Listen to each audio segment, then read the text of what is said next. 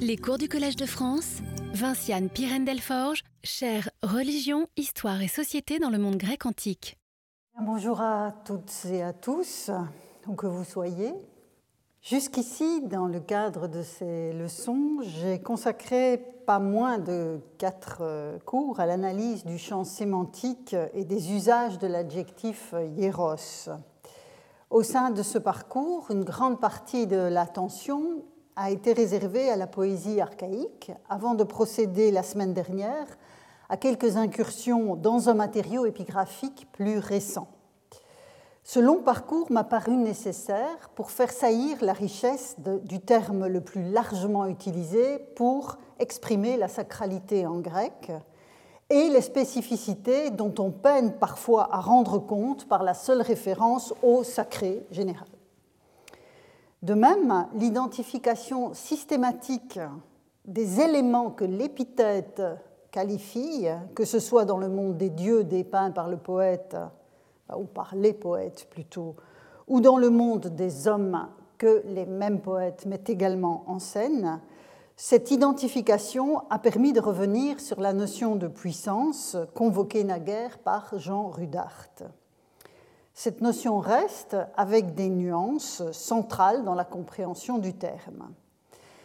Je synthétiserai les acquis de cette enquête en conclusion de cette série de, de leçons qu'il suffise de rappeler trois constats en introduction de la discussion d'aujourd'hui. Premier constat, l'absence de tout sacré absolu et indépendant des dieux. Au contraire, c'est leur puissance qui exprime la notion, qui n'est toutefois jamais associée, vous l'aurez probablement remarqué déjà, jamais associée au pouvoir ou à ses attributs. Deuxième constat, tiré donc du parcours que nous avons effectué jusqu'ici, l'intensité différentielle dans l'attribution de la qualité de hieros, depuis celle qui investit le sanctuaire lui-même, hein, le hieron au sens strict, jusqu'au cycle cosmique du monde qui rythme le temps des hommes, en passant par le hieros locos de Thèbes, hein, le fameux bataillon sacré dont je vous ai parlé la fois dernière, ou par les armes des éphèbes dans le serment que ces derniers prononçaient à Athènes. Donc intensité différentielle dans l'attribution de cette qualité. Troisième et dernier constat à ce stade, le fait que la protection associée aux lieux, aux choses et aux biens qualifiés de hieros est précisément fonction de cette intensité variable de la puissance divine dont il témoigne. La gradation dans la sacralité entendu en lien avec l'action divine est de mise, donc une gradation, et non une stricte opposition binaire avec ce qui ne serait pas elle, comme le veulent les théories classiques sur le couple sacré-profane dont j'ai parlé précédemment. Et sur cette opposition, euh, je, reviendrai euh, plus avant. Donc voilà les trois constats que je voulais poser d'emblée à la suite de la réflexion sur Hieros. Et comme souvent en pays grec, c'est la pluralité des situations et des contextes qui prévaut, avec des dieux présents au monde et qui sont davantage conçus comme des partenaires que des maîtres absolus, même si évidemment une forme de crainte euh, qui inspire le respect, on va encore le voir, euh, leur est associée. Présent au monde et en quelque sorte indexé sur sa complexité, les dieux sont des interlocuteurs puissants, aménagés, mais qui se plaisent à la fréquentation des hommes. Parmi tous les usages de Hieros dans la poésie, nous avons vu qu'il qualifiait volontiers le nom des cités. Non pas des cités exceptionnelles dont le statut serait particulier, on l'a vu, mais potentiellement toutes les cités. Ou mieux encore, la cité, la police en tant que principe d'organisation humaine dans l'ordre du monde dont les dieux font partie. Et c'est à comprendre cet ordre du monde et la place respective qui occupent les dieux et les hommes que je vais m'attacher en ouvrant d'autres champs sémantiques que celui de Hieros, me rapprochant ainsi davantage encore de la question de la norme qui s'inscrit dans le titre de cette série de cours. Et vous le voyez euh, dans le titre que j'ai choisi pour cette leçon, L'équilibre du monde, donc la Thémis et Thémis, avec ce, jeu majuscule-minuscule qui n'a évidemment aucun sens en grec, mais qui est un peu obligatoire en français. Je partirai pour ce faire d'un passage fameux du chant 9 de l'Odyssée. Ulysse et ses compagnons arrivent à proximité de l'île des Cyclopes, et le poète, par la voix d'Ulysse qui raconte ses aventures aux Phéaciens, évoque ainsi ces êtres monstrueux. Je cite le passage du livre 9, donc au vers 106-115. Nous arrivâmes à la terre des Cyclopes, raconte Ulysse. Ces géants sans Thémistès. Je n'ai pas traduit le terme, donc, et le sans Thémistès rend ici, dans la traduction, le athémistone du premier vers. Donc ces géants sans Thémistès, qui se fient aux dieux immortels, ils ne font de leurs bras aucune plantation, aucun labourage. Chez eux, tout naît sans que la terre ait reçu ni semence ni labour. Le froment, l'orge et les vignes qui donnent le vin de lourdes grappes, gonflées pour eux par la pluie de Zeus. Ils n'ont ni assemblée délibérante, ni Thémistès, revoilà le terme. Ils habitent les fêtes de hautes montagnes dans des entrecreux, et chacun exerce la Thémis, c'est ainsi que je traduis ici le verbe thémisteuai, ou à l'infinitif. Euh, chacun exerce la thémis sur ses enfants et ses femmes sans qu'ils se soucient les uns des autres. Fin de citation. Le monde des cyclopes, outre la monstruosité euh, qui, frappe évidemment tous les lecteurs de, cet épisode, la monstruosité du comportement cannibale de ses habitants dont les compagnons d'Ulysse pour partie payeront le prix, ce monde donc se caractérise par une juxtaposition de familles. Le père y exerce une autorité sur femmes et enfants, mais sans que les cyclopes en tant que groupe ne fassent société. Enfermés dans un état pastoral, dispersés dans la montagne, sans agriculture, mais récoltant des espèces végétales sauvages, sans commercer, ils méprisent en outre les dieux bienheureux et la Thémis des hôtes qu'Ulysse invoque quand il se trouve face à Polyphème. Et on avance un peu ici dans le, le chant 9, au vers 266-276, dont je lis la traduction avec vous. Il s'agit donc du dialogue que Ulysse essaye d'instaurer avec Polyphème. Nous nous sommes arrivés ici et nous touchons tes genoux, espérant que tu hébergeras tes, autres, tes hôtes et leur fera en outre un présent, ce qui est la thémis des hôtes. Là non plus, je n'ai pas traduit le terme, donc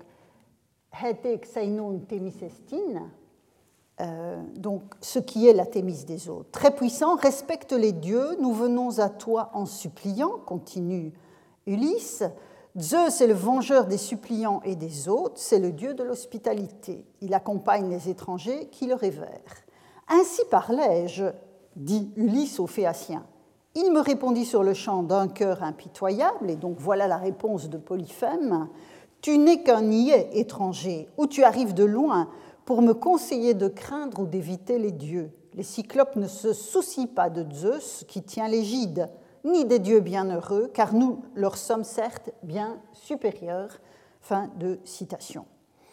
Donc avec un vocabulaire légèrement différent, Ulysse avait déjà anticipé sur le profil potentiel des habitants de l'île en une alternative dont voici les termes. En effet, avant de rencontrer les cyclopes, ils ignorent, dit-il, s'ils outrepassent les limites, je suis ici au vers 175-176 du même euh, champ, 9, donc il ignore s'ils outrepassent les limites, ce en quoi je traduis ubristai, donc avec la notion d'ubris euh, qui est sous-jacente, s'ils outrepassent les limites, sont sauvages et sans pratique de ce qui est juste, et on voit ici le registre du dikaios qui arrive, du dikaion, ou s'ils sont bienveillants avec les autres, philoxénoi, euh, et manifestent un esprit qui craint les dieux. Vous avez ici le nos théoudès qui signifie exactement cela. La thémis des hôtes désigne ici Hein, je reprends aussi l'expression du, vers 268 que l'on a vu tout à l'heure. La thémis des hôtes désigne ici le comportement attendu et adéquat à l'égard de ceux qui sont loin de chez eux et sollicite un soutien. Ceux qui l'appliquent sont donc les philoxénoi du passage que vous avez sous les yeux, et c'est évidemment ce type de profil qu'Ulysse espère rencontrer quand il aura débarqué. Toujours dans l'Odyssée, la scène où Eumée, plus loin dans, dans le parcours d'Ulysse, la scène où Eumée accueille son maître sans le reconnaître et les propos que le porcher lui tient illustrent cette même obligation, hein, qui est quelque chose de récurrent dans, le poème. Nous sommes cette fois au chant 14, vers 56-58, et Eumée s'adresse à Ulysse qui n'a pas encore reconnu Mon hôte, la Thémis m'interdit, hein, donc voilà encore l'expression umoi esti, une variation sur les expressions que nous avons vues précédemment, umoi esti, enfin est, euh, L'athémis m'interdit, même s'il venait, quelqu'un de plus miséreux que toi, de ne pas honorer un hôte. Ils procèdent tous de Zeus, étrangers et mendiants. ici, bon, la, traduction hôte et étranger recouvre évidemment le même terme, comme vous le savez, en grec.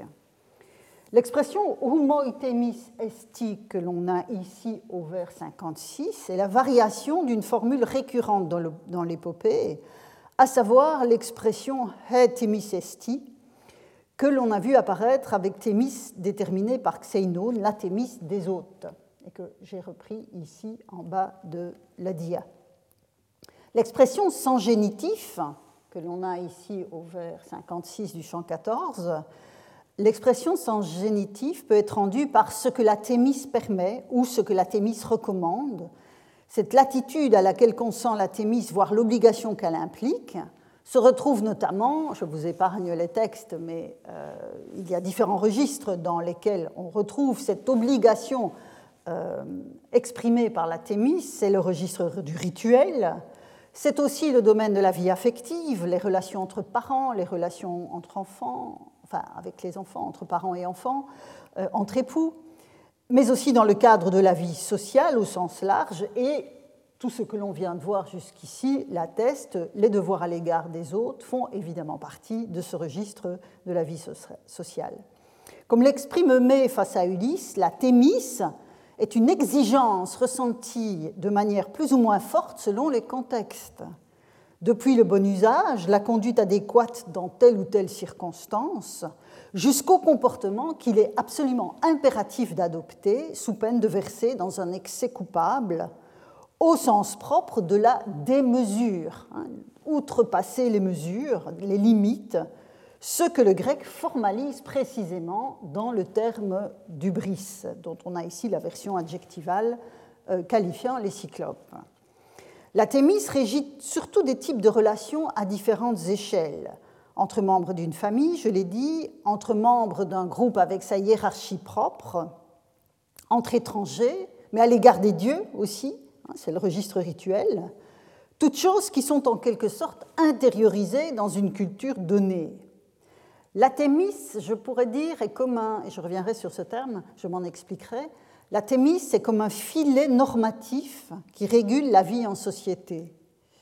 De ce point de vue, remarquons que même les cyclopes, hein, qui sont athémistes, subristae, euh, à l'intérieur même de leur famille, euh, même les cyclopes exercent la thémis sur femmes et enfants. Donc il y a, quand bien même l'Odyssée situe-t-elle cette engeance monstrueuse dans un cadre asocial et apolitique, il y a quand même des règles qui président aux relations entre membres d'une famille, et les relations familiales relèvent de la thémis, même pour les cyclopes. Cependant, c'est dans un registre plus ample que le thémistein des, cyclopes que s'exerce normalement la thémis.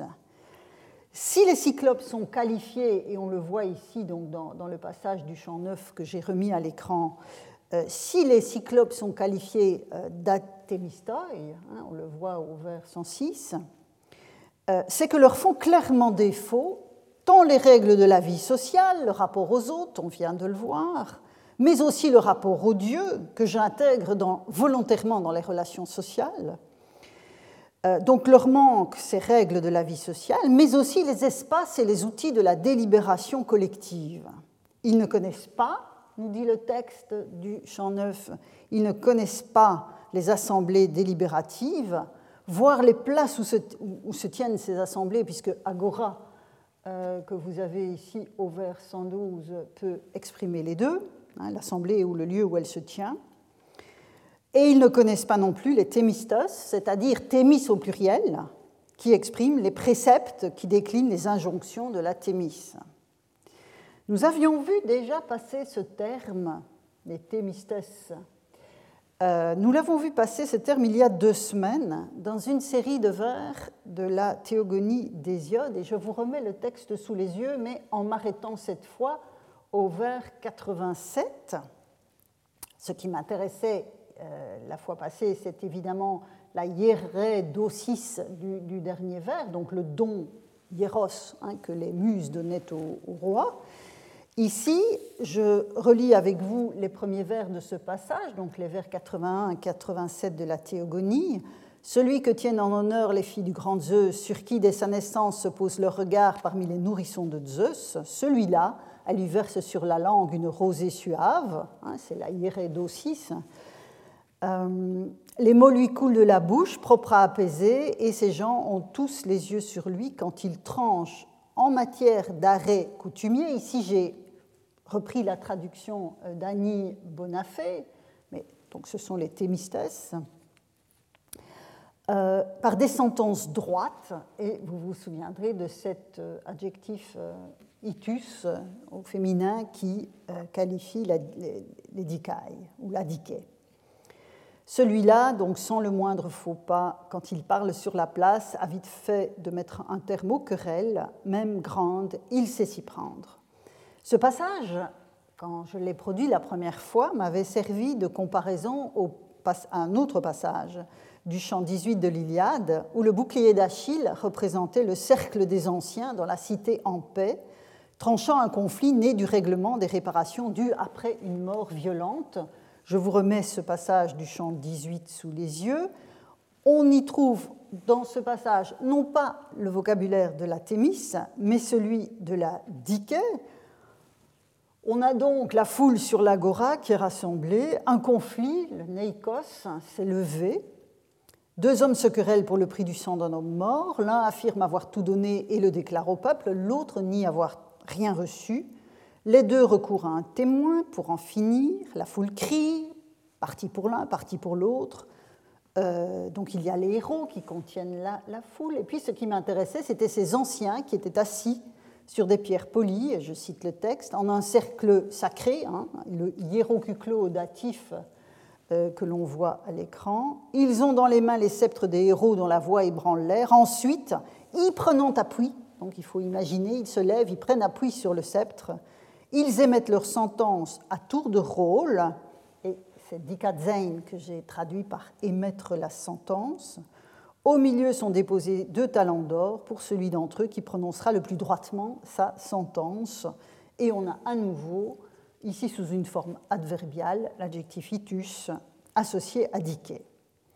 Outre la qualité de hieros du, du hein, du cercle qui est formé par les anciens, j'avais souligné le fait que les sentences émises par les anciens, ici mises en scène, impliquaient qu'ils devaient être, à l'instar du basileus d'Hésiode que l'on vient de revoir passer, dépositaires de thémistès sur lesquels fonder une injonction avec le plus de droiture possible. Même si les thémistès ne sont pas explicités dans ce passage, je dirais le, parallèle que l'on peut faire avec le passage de la théogonie laisse peu de doute, me semble-t-il.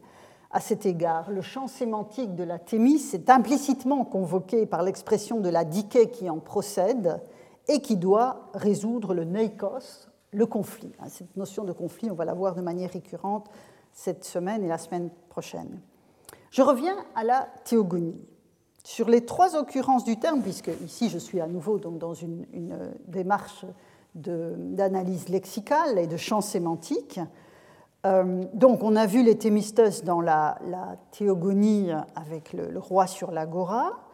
Et sur les trois occurrences du terme, dont, celle que je viens d'afficher, euh, deux concernent les dieux, en fait. Donc, avec ce passage de la théogonie, on était dans le monde des hommes, mais les deux autres occurrences de Thémis apparaissent dans le monde des dieux. Et ainsi, dans la généalogie, ici où on voit apparaître donc la théogonie proprement dite, la naissance des dieux, on voit apparaître Néré, le vieux de la mer, le père fécond des Néréides, hein, les nombreuses filles qu'il met au, jour, enfin qu'il met au monde. Et donc, je cite la traduction euh, d'Annie Bonafé au vers 233-236. Quant à Néré, sans, pardon, sans mensonge ni oubli, donc absedea, puisqu'on a un accusatif, absedea kai aletea, ce fut Pontos qui lui donna naissance, c'est l'aîné de ses enfants. Mais si on l'appelle le vieillard, c'est-à-dire Guérone, c'est parce qu'il est infaillible et bienveillant qu'avec lui les thémistès, et les voilà, ne tombent pas dans l'oubli et qu'il ne connaît que des saints justes et bienveillants. Et on trouve ici le champ sémantique de, du dikaion, de la diké.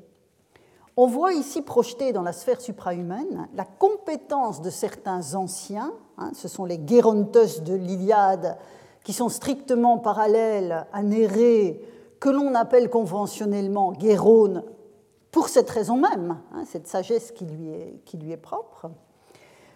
Cette compétence mobilise les thémistès que j'ai laissés en l'état donc, et qu'Annie Bonafé traduisait par juste coutume comme elle l'avait fait, ou à récoutumier comme elle l'avait fait dans l'autre passage.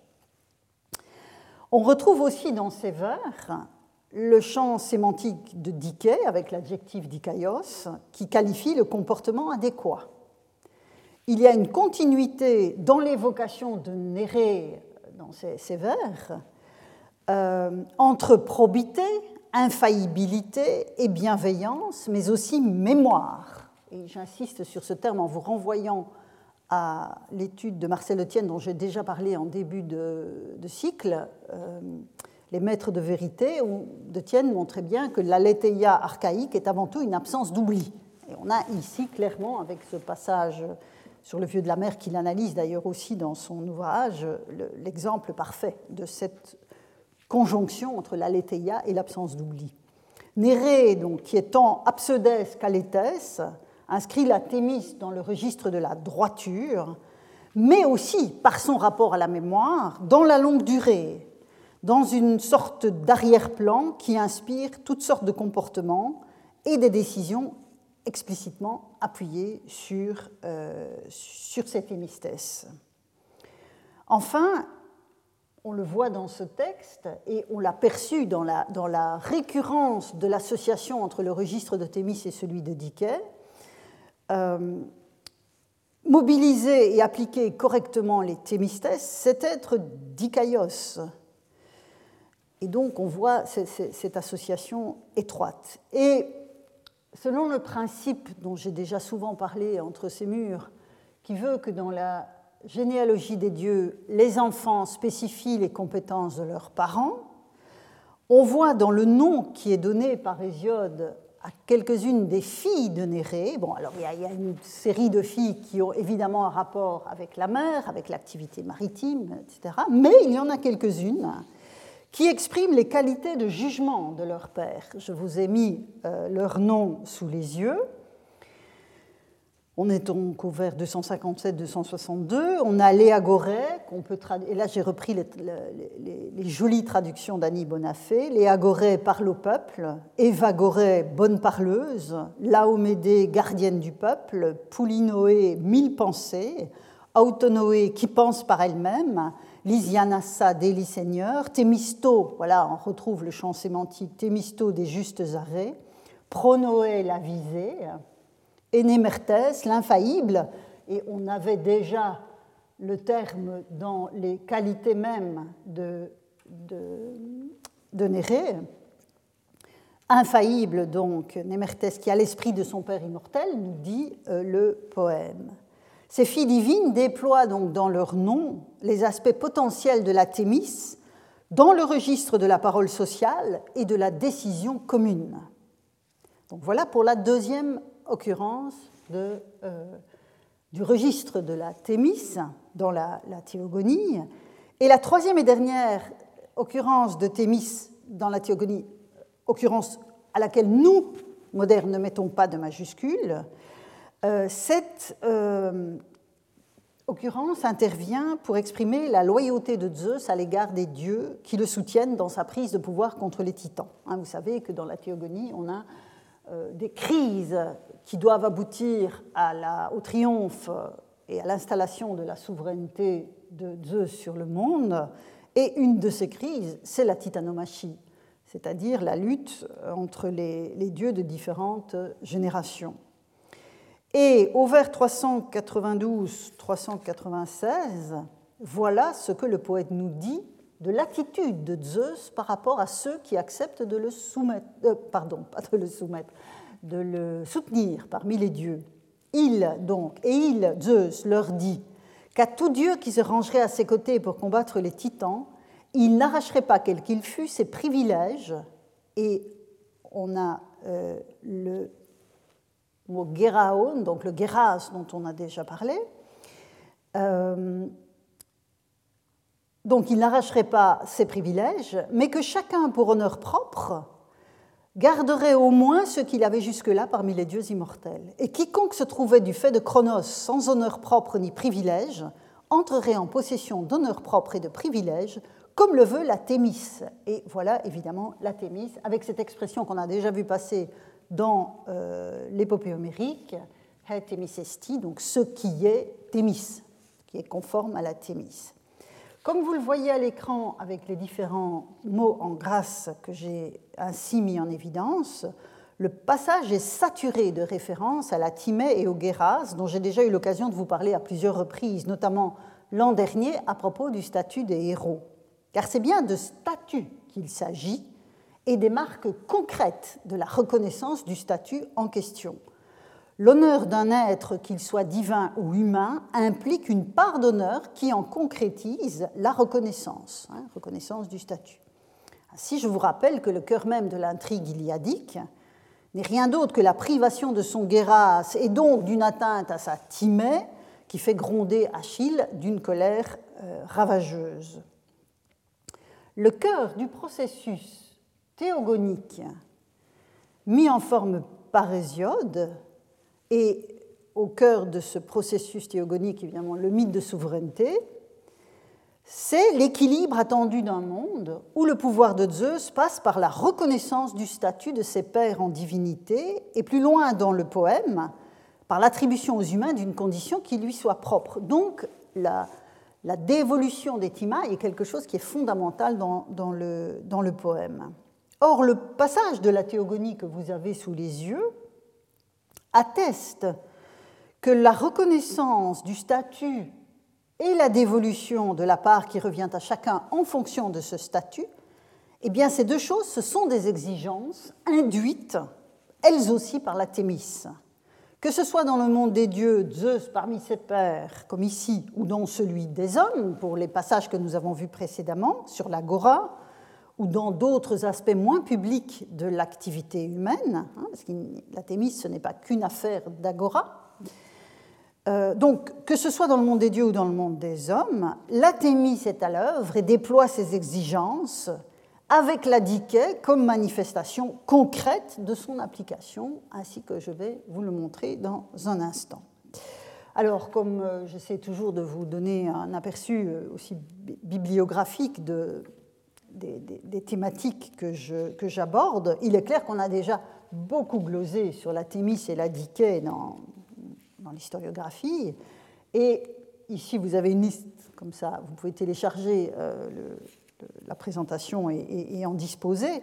Une liste qui est évidemment absolument non exhaustive, où on, voit le, vieil ouvrage de Hirzel, Thémis Dike und Verwandet, donc vous avez ici en 1907 ce, vieil ouvrage. Vous avez évidemment les études essentielles de Mavéniste euh, sur, euh, sur, ces questions. Le désormais classique The Justice of Zeus de Lloyd Jones. Différents articles, deux travaux euh, italiens de Corsano et de Loschiavo sur Thémis. L'ouvrage de Marcel de Tienne, Apollon le couteau à la main, sur lequel j'aurai l'occasion de revenir dans un moment.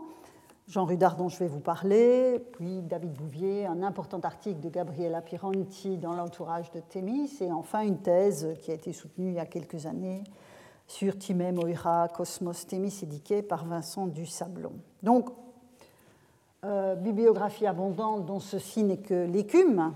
Euh, donc, c'est une problématique extrêmement importante dans, dans le, cadre de cette, cette réflexion sur la, la période archaïque et les, relations, euh, les représentations du monde et les relations sociales. Dans cette liste, j'épinglerai tout particulièrement, et cela ne vous étonnera pas si vous me suivez depuis un certain temps maintenant, le livre de Jean Rudart qui a souligné les spécificités de la Thémis et de la Diké en associant, et c'est là la force de ce livre, en associant dans sa réflexion les usages communs des termes, mais aussi le profil des divinités que ces termes désignent. Et je pense que c'est ce qui confère à ces analyses une profondeur appréciable. De telles déesses au nom parlant, hein, on va voir tout de suite, sont trop souvent ramenées au statut d'abstraction personnifiée, voire de simples allégories, alors que dans la, comment dirais-je, dans l'imaginaire de ceux qui mobilisent ces puissances, euh, qui, mobilisent ces concepts, il s'agit de puissances à l'œuvre dans le monde et certaines d'entre elles sont susceptibles de recevoir des cultes en bonne et due forme. Hein, donc on n'est pas dans le registre de l'abstraction. Rudart offre aussi une interprétation de l'étymologie du mot thémis qui mérite qu'on s'y arrête un instant. Je vous ai dit que l'étymologie euh, n'était pas toujours euh, nécessairement euh, un outil indispensable pour comprendre les emplois d'un terme, mais dans certains cas, ça, peut véritablement éclairer la démarche. En effet, les linguistes s'accordent généralement à rattacher euh, Thémis à la racine indo-européenne que vous avez ici, et qui est aussi celle de titémi, du verbe titémi, poser, établir, instituer, tout ça est bien connu. Mais je vous rappelle aussi, et la convergence des deux est très intéressante, me semble-t-il, qu'Hérodote lui-même, je vous ai parlé de ça il y a, deux, trois ans, trois ans même, euh, Hérodote, quand il euh, glosait sur l'origine même du mot théos, renvoyait le terme, alors de façon tout à fait fantaisiste, puisque ce n'est évidemment pas une, étymologie scientifique, mais je vous ai dit combien les, étymologies, les parétymologies étaient intéressantes, on voit qu'ici, il rapproche théos de la du verbe titémi, et donc de cette racine de l'établissement, du, fait de poser, d'établir. Et j'aurai l'occasion plus tard de revenir sur la notion de nommer dont j'avais déjà un peu parlé euh, précédemment. Euh, je reviens à la linguistique. Si le radical, la première partie du terme thémis est ainsi élucidé, le deuxième élément, hein, le, le mis, est beaucoup plus rare en grec. On pense à dynamisme, et c'est à peu près un des seuls, un des seuls termes euh, qui, euh, qui, est ainsi formé. Il y en a quelques autres, mais ce sont des termes pour partie d'origine étrangère. Euh, je pense à pyramis, pyramide, hein, par exemple, mais on n'est pas dans le, dans le, même registre. Et le radical donc est élucidé, rapport à titémie, au fait de poser, d'ancrer, euh, mais le deuxième élément, donc, je le disais, est d'autant plus euh, discuté parmi les linguistes que la flexion de Thémis pose des problèmes sur lesquels je, je ne m'attarde pas. Il n'y a donc pas de consensus, mais la tendance la plus répandue est de voir dans Thémis la règle ou l'ordre, ce qui est établi Néanmoins, c'est le dérivé tesmos, dont je vous parlerai la semaine prochaine, qui assume pleinement le sens de, ce qui est établi. Et traduire thémis par règle établie ou ordre établi en fait un état figé, alors qu'elle apparaît comme un principe dynamique. Et ça, Rudart l'a bien souligné, et je le suis euh, sur ce point. Et avant de poursuivre je dirais, cette réflexion sur le dynamisme qui est inhérent à la notion même, je vais aller voir du côté de la divinité. L'inscription de Thémis, avec majuscule, hein, disons-le, c'est l'indication pour un moderne qui signale que nous avons affaire à une puissance divine. L'inscription de Thémis dans la généalogie hésiodique est bien connue, je la rappelle rapidement. On a donc euh, Zeus qui euh, avale d'abord la déesse Métis, l'intelligence rusée, et puis il s'unit à Thémis, qui met au monde, vous le voyez à l'écran, les Horai et les Moirai. Et selon le principe que j'évoquais tout à l'heure, qui veut que les enfants spécialisent en les précisant les compétences de leurs parents, les filles de Zeus et de Thémis déploient les potentialités de leurs ascendants. Les trois Horai, respectivement Eunomia, Dike et Irénée, je reviendrai sur la traduction qu'on peut donner à ces, à déesses, euh, donc ce sont respectivement ces trois, trois figures. Les Moirai, euh, je ne m'y arrêterai pas, qu'il me suffise de euh, rappeler en citant Hésiode qu'elle donne aux humains mortels d'avoir le bien comme le mal, les parts divines donc, et sur ces figures, je vous renvoie à l'article de Gabriela Pironti que vous avez, dont vous avez la référence sous les yeux.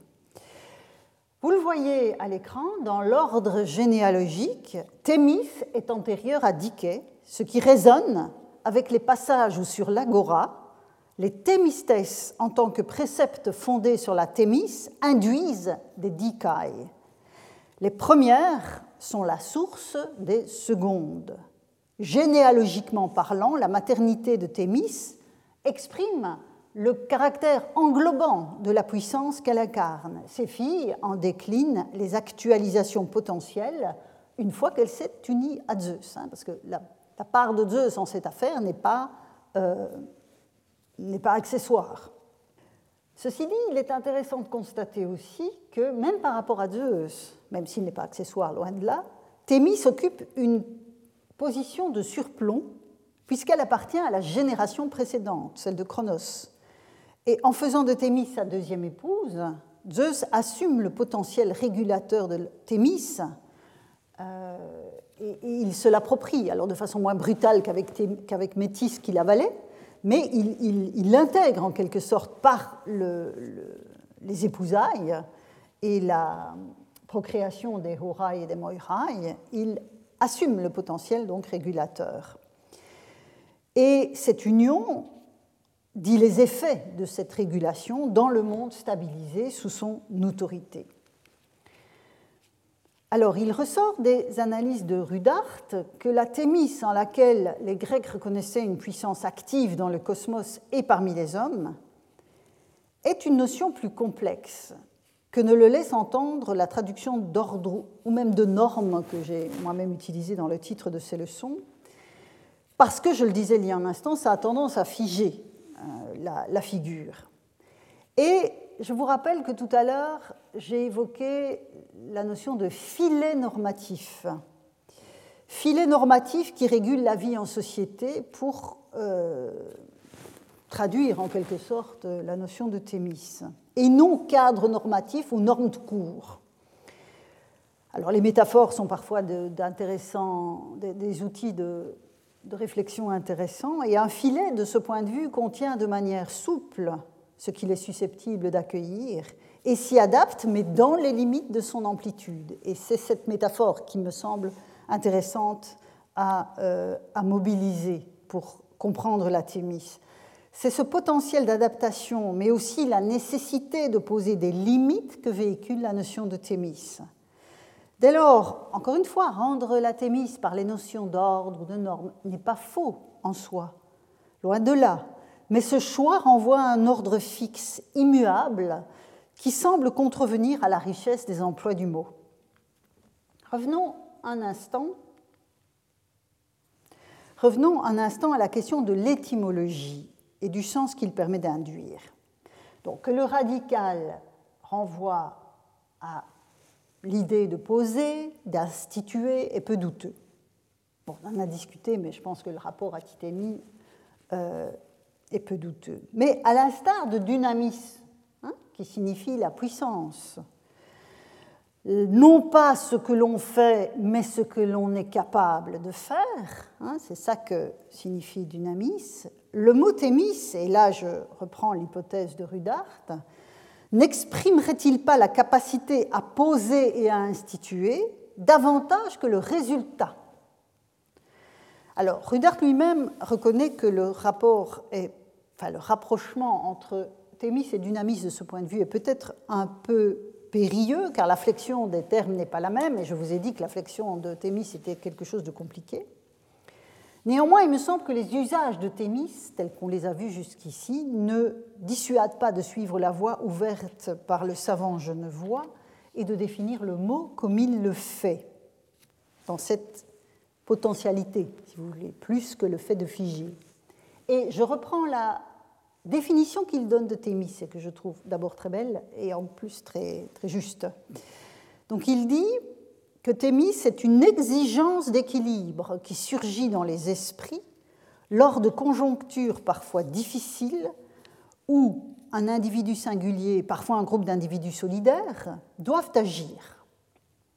Cette exigence leur inspirera des conduites précises, variables selon les circonstances, mais semblable à elle-même en tant qu'exigence dans tous les cas où elle se fait sentir à eux, elle, donc la Thémis, reste dans l'universalité que cette permanence lui confère, obscure et malaisément définissable. C'est extrêmement une définition complexe, mais qui montre bien la, variabilité potentielle hein, de ce qu'induit la notion. Donc c'est une exigence d'équilibre, ce n'est pas une, une norme au sens strict ou un ordre établi au sens strict. C'est cela que, me semble-t-il, le rapport à, à la, portée de Dynamis d'intéressant quand on réfléchit sur Thémis avec cette finale si rare en grec qui est la même des deux côtés. Ce que dit aussi la généalogie hésiodique, c'est que la Thémis se reconnaît à ses effets. Et j'arrive maintenant à l'identité des filles du couple. Eunomia, qui est la bonne répartition, le bon ordonnancement, la bonne organisation. Dike, qui est justice, au sens de l'application droite des impératifs de la Thémis, hein, selon les principes que j'ai mis au jour dans l'analyse de différents passages de l'hypopée et de la théogonie. Donc justice, pas quelque chose d'abstrait, mais au sens l'application droite des principes, des impératifs de la Thémis. Et Irénée, enfin, qui est la paix, en tant que résultat idéal des principes et des actions mis en œuvre par ses sœurs divines. Et ces trois filles de Zeus et de Thémis portent le nom collectif de Horai. Alors les Horai, c'est encore un terme difficile à, traduire. On va par facilité, on va traduire par les heures, mais ça rend compte très imparfaitement de la complexité de la notion. Les Horai, ce sont donc, en tant que collectif, hein, si on oublie un instant l'identité précise de ce qu'on met derrière cet intitulé global, ce sont des puissances de régulation comme leurs parents, hein, selon le principe que j'ai déjà évoqué. Et collectivement, elles sont susceptibles d'intervenir dans tous les domaines de l'existence où elles expriment le caractère approprié, l'efficacité, euh, l'efficacité de ce qui advient ou de ce qui fait advenir. Je pense alors au rythme du cosmos et leur régularité. C'est un effet de l'action des Horai. L'épanouissement des êtres vivants au moment propice peut être aussi un effet de cette action. Les étapes harmonieuses des relations sociales, les périodes de l'existence humaine, etc. Elles contribuent donc à leur manière à cette exigence d'équilibre et d'ordonnancement que leur mère porte en elles de façon globale et dont leur père, parce que je vous disais que son rôle n'était pas anecdotique, est le garant souverain car la stabilité de son règne en dépend. Hein, il y a une interaction entre euh, Thémis et Zeus de ce point de vue. Revenons à présent au cyclope, à Thémistoi, dont nous sommes partis. Ils vivent chacun pour soi, ne cultivent pas la terre, ils dévorent les suppliants, ils méprisent Zeus et les dieux bienheureux, hein, même s'ils profitent de la végétation qui pousse grâce à l'effet des, des, dieux, mais fondamentalement, il y a ce, mépris euh, de la Thémis chez les cyclopes. Différents éléments de comparaison sont susceptibles de s'imposer à l'esprit de l'auditeur d'Homère face à ces monstres, mais c'est leur profil d'Athémistoi que je vais mettre ici en contraste avec euh, les assemblées des dieux et celles des hommes, puisque, on l'a dit, hein, ce qui manque aux au cyclope dans le passage que je viens de remettre sous, vos yeux, c'est précisément les assemblées délibérantes et les thémistès. Or, au chant 20 de l'Iliade, Zeus, qui veut réunir tous les dieux, où qu'il réside, charge la déesse Thémis d'appeler à l'assemblée les dieux depuis le sommet de l'Olympe aux nombreux replis, nous dit le poète.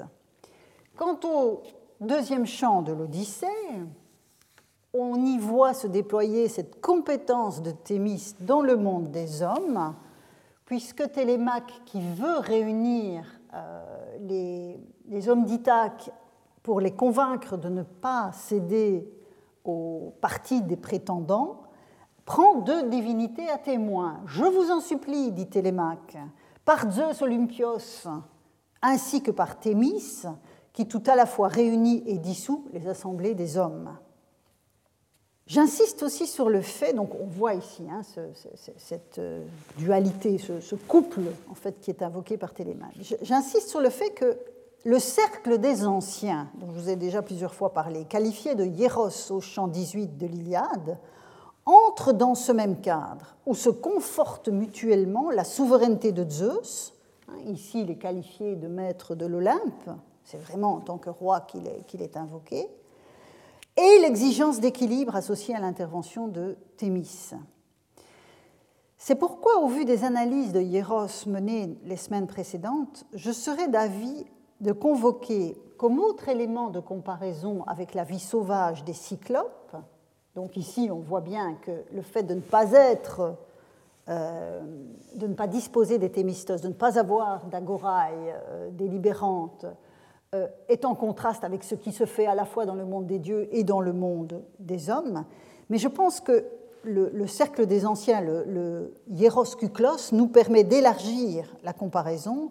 Et ce qui est en contraste avec ce monde si particulier des cyclopes, c'est précisément la police hiera, à savoir les occurrences, je vous les remets sous les yeux, ces occurrences où le nom d'une cité est flanqué de l'épithète hieros.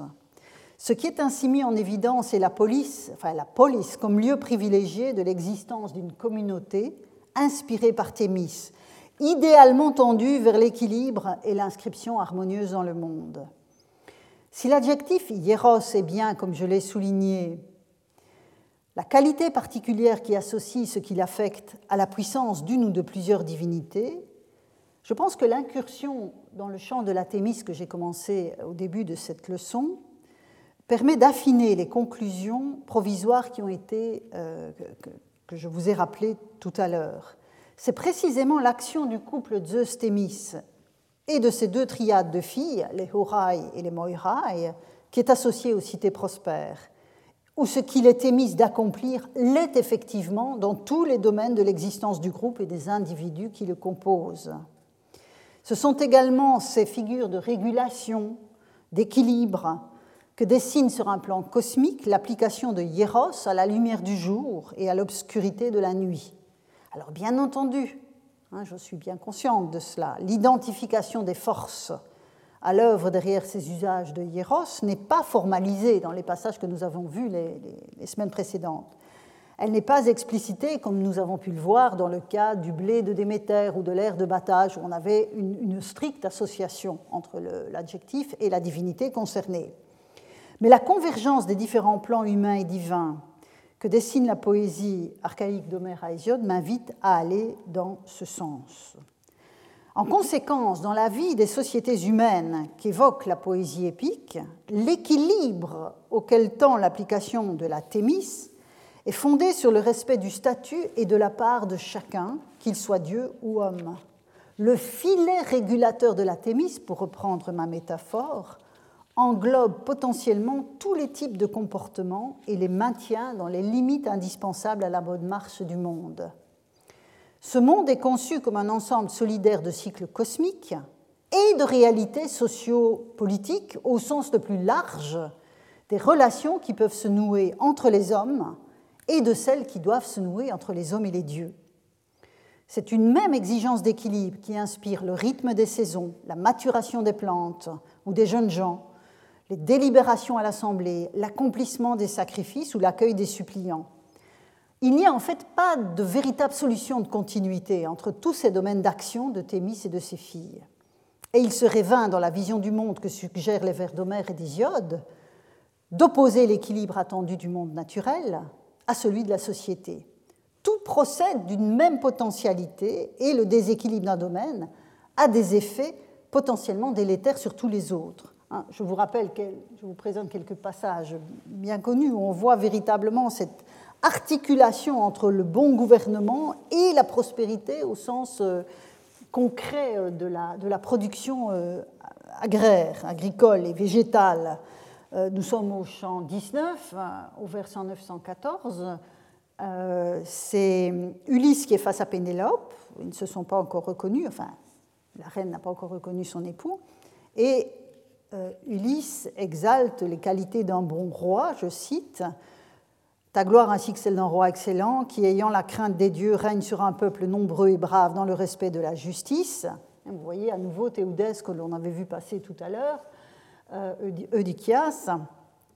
La, noire terre produit le blé et l'orge, les arbres se chargent de fruits, les brebis donnent des petits à souhait, la mer fournit les poissons par l'effet d'un bon gouvernement. Hein, vous avez ici le, le terme euégessier d'un bon gouvernement, les peuples prospèrent sous ce roi. Et Hésiode le chantait lui aussi euh, dans les travaux et, les jours, exhortant son Persès, hein, son, frère. Toi, Persès, dit-il au vers 213-221, écoute la justice, en l'occurrence Diquet, ne te soumets pas à la démesure. On a cette opposition bien connue chez Hésiode entre Diquet et Hubris, car la démesure est un mal pour l'humain faible.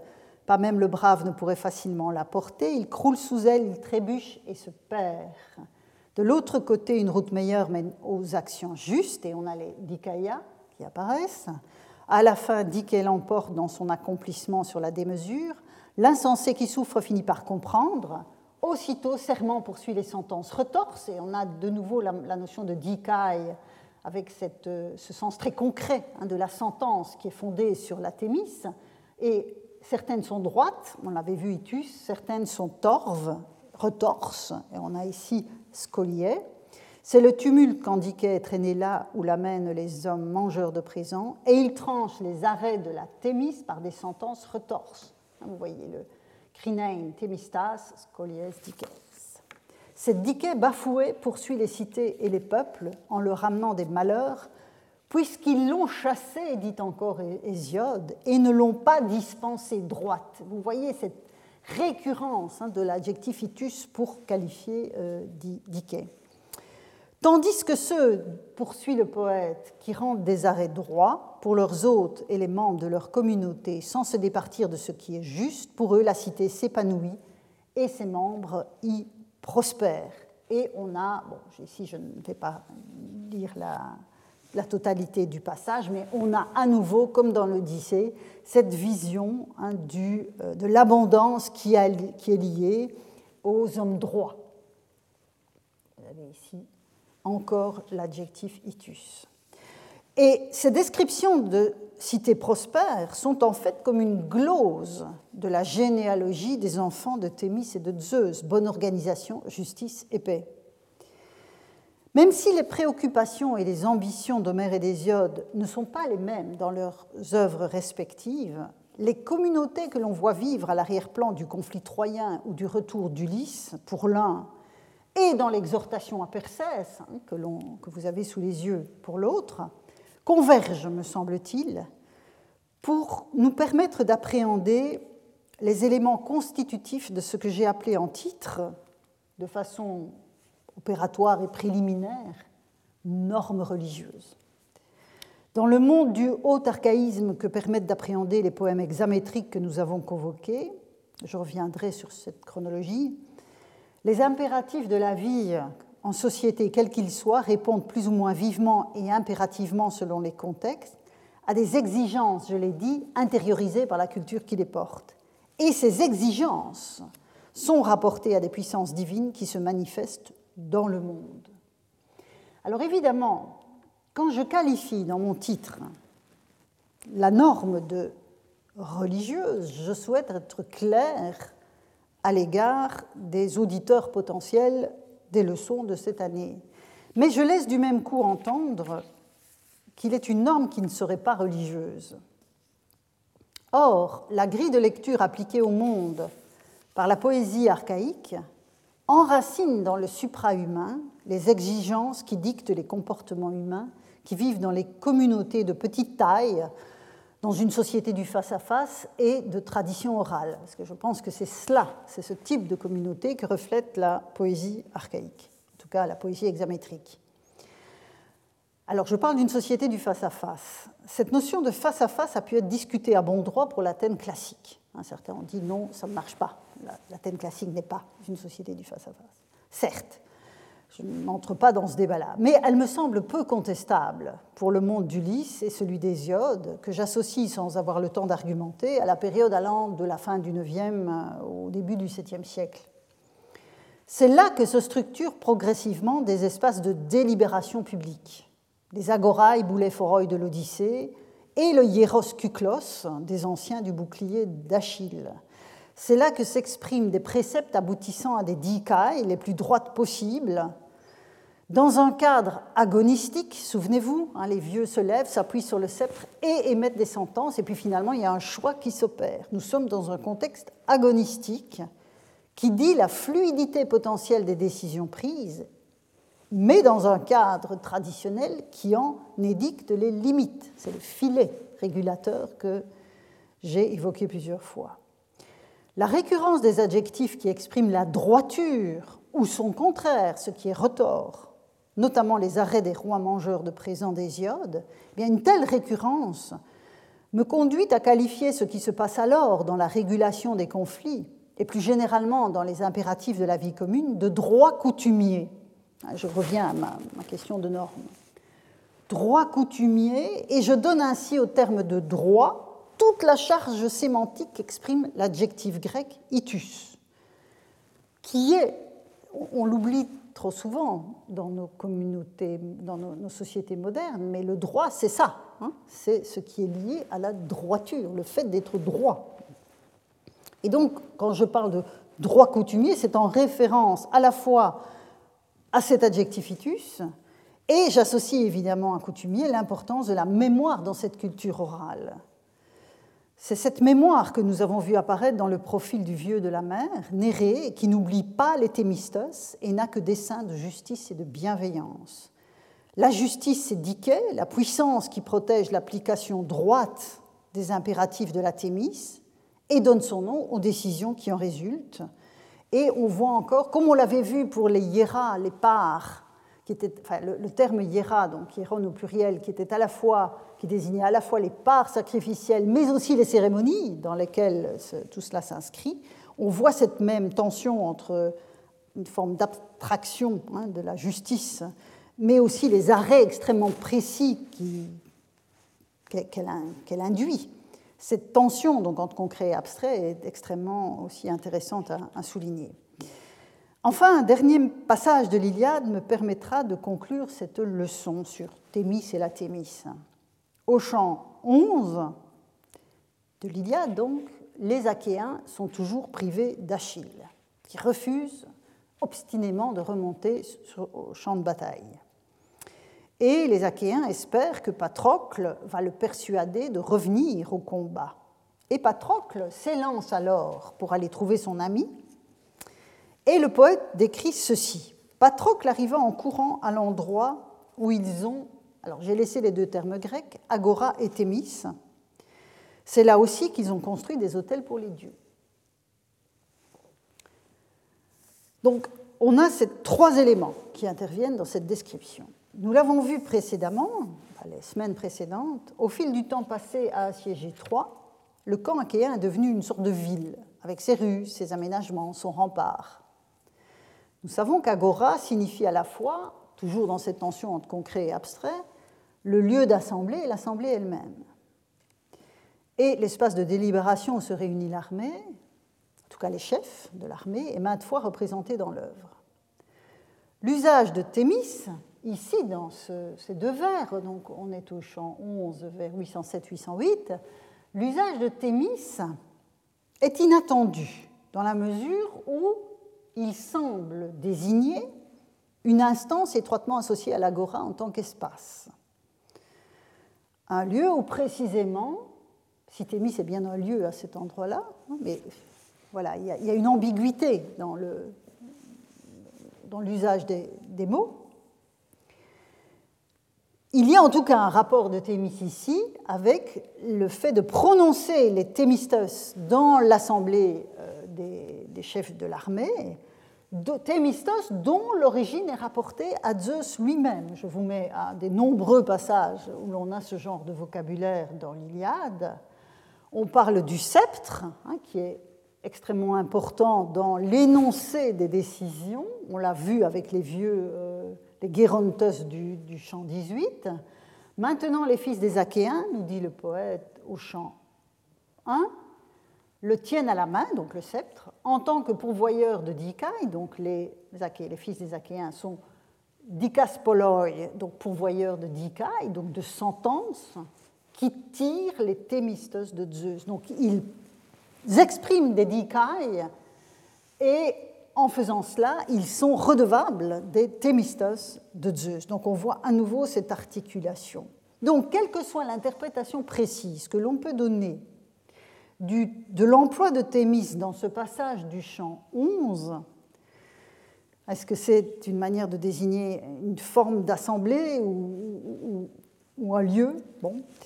Euh, je souligne en tout cas, et c'est ça qui m'intéresse dans ces deux vers, l'étroite proximité du lieu de délibération collective, l'agora, la référence à l'instance régulatrice qu'est Thémis et les hôtels des dieux.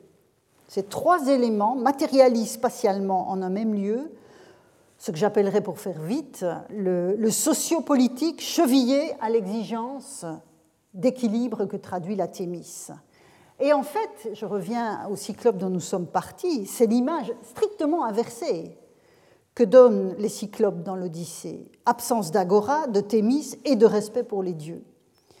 Ce pourrait être la définition minimale d'une polis hiera, dont la gestion est perceptible dans les vers d'Homère et qui est en développement dans les vers d'Hésiode. Mais à Thémis, il faut également associer le mot de tesmos, que j'ai évoqué tout à l'heure en disant que c'est tesmos qui signifie ce qui est établi.